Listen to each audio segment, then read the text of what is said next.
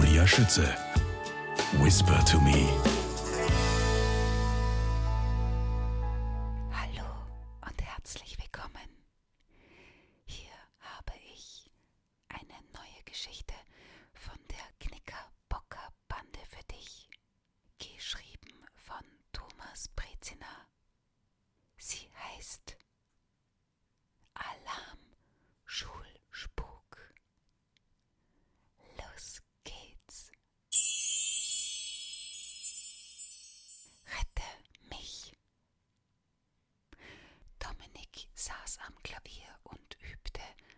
Es an der Tür klingelte. Ich mache auf, rief er und sprang vom Klavierhocker. Die Unterbrechung war ihm höchst willkommen. Er hasste das Üben. Als er durchs Guckloch der Tür nach draußen sah, stutzte er. Der Gang war leer. Hatten sich die kleinen Bengel aus dem dritten Stock einen Scherz erlaubt? Er riss die Tür auf und stürzte zum Treppenhaus. Am Geländer konnte er bis zum Dachgeschoss und runter bis zum Erdgeschoss sehen. Nichts. Keine Bewegung, kein Schatten. Es war weder das Geräusch von Schritten noch von einer Tür zu hören. Na, wartet, beim nächsten Mal erwische ich euch, rief Dominik drohend. Seine Stimme hallte durch das Treppenhaus. Als er wieder zurück in die Wohnung wollte, entdeckte er ihn. Auf der Türmatte lag ein schwarzer Umschlag. Darauf war Dominiks Name in dicken weißen Buchstaben gemalt. Dominik sah sich noch hastig um. Es musste jemand in der Nähe sein. Nach dem Klingeln an der Tür waren höchstens zehn Sekunden vergangen, bis er geöffnet hatte. So schnell konnte niemand vom zweiten Stock zur Haustür hinausrasen. Wer auch immer diesen schwarzen Brief gebracht hatte, war also noch in der Nähe. Dominik beschloss, den Bringer des schwarzen Briefes auszutricksen. Er hob mit spitzen Fingern auf und ging in die Wohnung zurück. Lautstark ließ er die Tür zufallen. Zum Glück besaß die Wohnungstür der Familie Kascher einen altmodischen Briefschlitz. Dominik zog die Klappe auf und spähte auf den Gang hinaus. Sekunden verstrichen. Draußen blieb es still. Keine Bewegung, kein Geräusch. Wer auch immer an der Tür geklingelt hatte, musste sich in Luft aufgelöst haben. Von hinten legte sich eine feuchte, kalte Hand auf Dominiks Hals. Mit einem Schrei drehte er sich um. Was ist denn los? fragte ihn seine Mutter lachend. Sie hatte sich gerade die Haare gewaschen und ein lila Handtuch wie einen Turban um den Kopf geschlungen. Dominiks Herz raste. Er griff sich theatralisch an die Brust und meinte vorwurfsvoll, Du hast mich fast zu Tode erschreckt. Frau Kascher musste so heftig lachen, dass ihr das Handtuch vom Kopf rutschte. Steht jemand vor der dein Klavier entführen will? fragte sie grinsend. Leider nicht, brummte Dominik. Eben, also gehst du jetzt zurück und übst weiter, sagte seine Mutter. Ja, ja, maulte Dominik. Den schwarzen Brief hatte er bisher hinter seinem Rücken versteckt halten können. Er musste ihn sofort lesen. So, ich bin im Bad und mache mich fertig. Heute Abend ist die Premiere des Films, in dem Papa und ich mitgespielt haben. Ich verstehe, sagte Dominik. Kaum war seine Mutter im Bad, holte er aus seinem Zimmer einen kleinen Lautsprecher. Auf seinem Handy stellte er Musik ein und drückte auf Play. Gleich darauf hörte seine Mutter Tonleitern und Fingerübungen. Sie lächelte zufrieden. Frau Kascher ahnte nicht, dass sie eine Aufnahme hörte, die Dominik schon vor längerer Zeit gemacht hatte. Er saß auf dem Klavierhocker und riss den schwarzen Umschlag auf. Seine Finger zitterten, einen schwarzen Bogen aus festem Papier herauszog. Mit klebriger grüner Farbe stand eine Botschaft darauf. Seine Augen wurden weit, als er die Zeilen überflog. Nur du kannst mir helfen. Lass mich nicht im Stich. Komm heute um acht in die Elstergasse. Ohne dich bin ich verloren.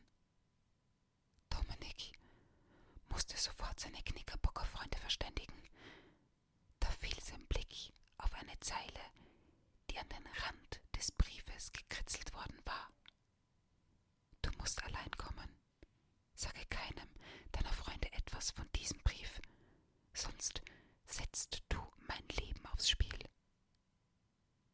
Allein, das gefiel ihm gar nicht. Die wichtigste Regel der Knickerbockerbande lautete, niemals etwas allein, ohne das Wissen der anderen zu unternehmen. Er wollte unter keinen Umständen dagegen verstoßen.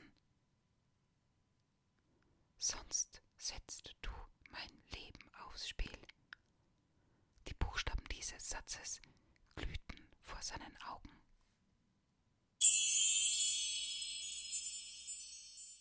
Überraschung in der Elstergasse. Sein Handy klingelte. Der Lautsprecher verstärkte das Klingeln.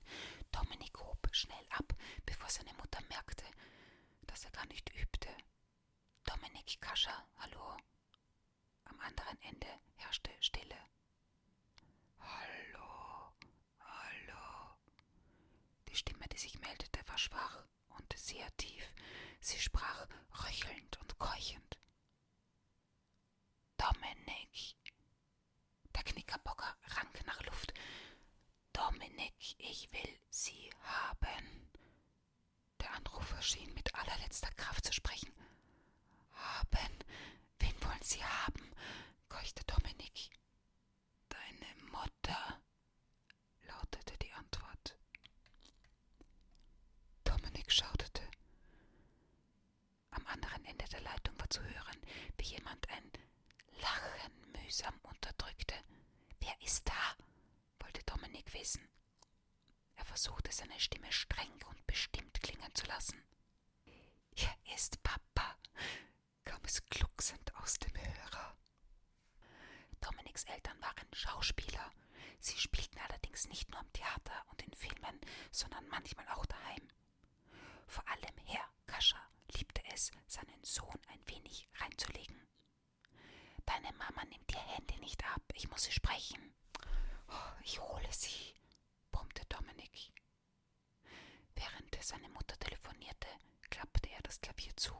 Er hatte genug geübt. In seinem Zimmer lief er unruhig auf und ab.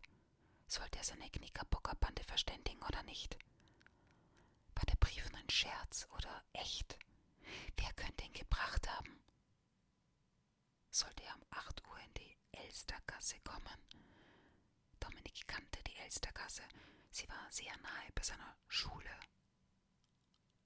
Dominik hörte, wie sein Vater heimkam und mit seiner Mutter lachte. Wahrscheinlich erzählte er ihr, wie gut er Dominik dran gekriegt hatte. Es war kurz vor sieben Uhr, als Frau Kascher den Kopf in Dominiks Zimmer steckte. Ich habe ein paar Brote gemacht, stehen in der Küche. Es wird bestimmt spät. Soll ich nicht doch Sonja bitten, dass sie kommt und babysittet? Dominik verzog beleidigt das Gesicht. Er brauchte keinen Babysitter. Schon verstanden, sagte seine Mutter schnell und verabschiedete sich. Als die Uhr auf seinem Handy halb acht zeigte, schlüpfte Dominik in seine Jacke. Elstergasse war eigentlich keine Gasse, sondern eher ein Weg. Er war nicht breit genug für ein Auto und wurde links und rechts von hohen Feuermauern begrenzt. Untertags wirkte die Gasse wie eine Schlucht, in die nur wenig Licht fiel. In der Nacht wurde sie von einigen Lampen beleuchtet, deren Glas zerbrochen war. Die Lampen waren ein beliebtes Ziel für Steinwurfübungen. Dominik stehen. Er sah eine Gestalt durch das schwache Licht der Straßenlaternen auf ihn zukommen. Axel, rief Dominik überrascht, was machst du denn hier? Das kann ich dich auch fragen, sagte Axel. Er war ebenso erstaunt, Dominik hier zu treffen. Ich habe einen seltsamen Brief bekommen, erklärte Dominik. Ich auch, geschrieben mit giftgrüner Tinte. Ich sollte Elstergasse kommen. Ich auch. Aber wieso, wenn wir uns ohnehin hier treffen? Dominik fiel keine Erklärung ein. Axel zuckte mit den Schultern und blickte sich suchend um. Sind Poppy und Lilo auch hier? Macht nicht den Anschein, sagte Dominik. Welche Schritte sollen wir als nächstes setzen, deiner Meinung nach? Wir müssen was tun. Es geht doch angeblich um ein Leben, erwiderte Axel. Dominik nickte. Aber was sollen wir hier tun? Es gibt ja nicht einmal einen Hauseingang. Wie aufs Stichwort schwenkte eine Metalltür unter lautem Quietschen auf. Ein schmaler Lichtstreifen fiel auf den Weg. Der Schatten einer Hand tauchte darin auf. Sie winkte den beiden, näher zu kommen. Axel rannte auf die Tür zu. Er wollte wissen, wer da winkte. Dominik folgte ihm mit etwas Abstand. Hinter der Tür lag ein Treppenhaus in den Keller. Die Stufen waren aus Stein, ausgetreten und schimmerten feucht. Auf jeder vierten stand eine brennende Kerze und flackerte im Luftzug. Zu sehen war hier niemand. Wer auch immer ihnen gedeutet hatte, musste nach unten verschwunden sein. Dominik deutete stumm auf den Staub und den Schmutz, der die Stufen bedeckte. In ihm waren deutlich Fußspuren zu erkennen. Eine Spur stammte von Schuhen mit sehr glatter Sohle, die anderen beiden von Sportschuhen. Die Spuren deuten auf mehrere Personen hin, flüsterte Dominik. Axel versuchte zu erkennen, welche Spur zuerst da gewesen war und von der anderen überlagert wurde. Wahrscheinlich waren es die glatten Sohlen gewesen. Ihnen waren die Sportschuhe gefolgt. Wenn ihn nicht alles täuschte, waren die glatten Sohlen dann aber zurückgekehrt. Gehen wir hinunter? fragte Dominik flüsternd.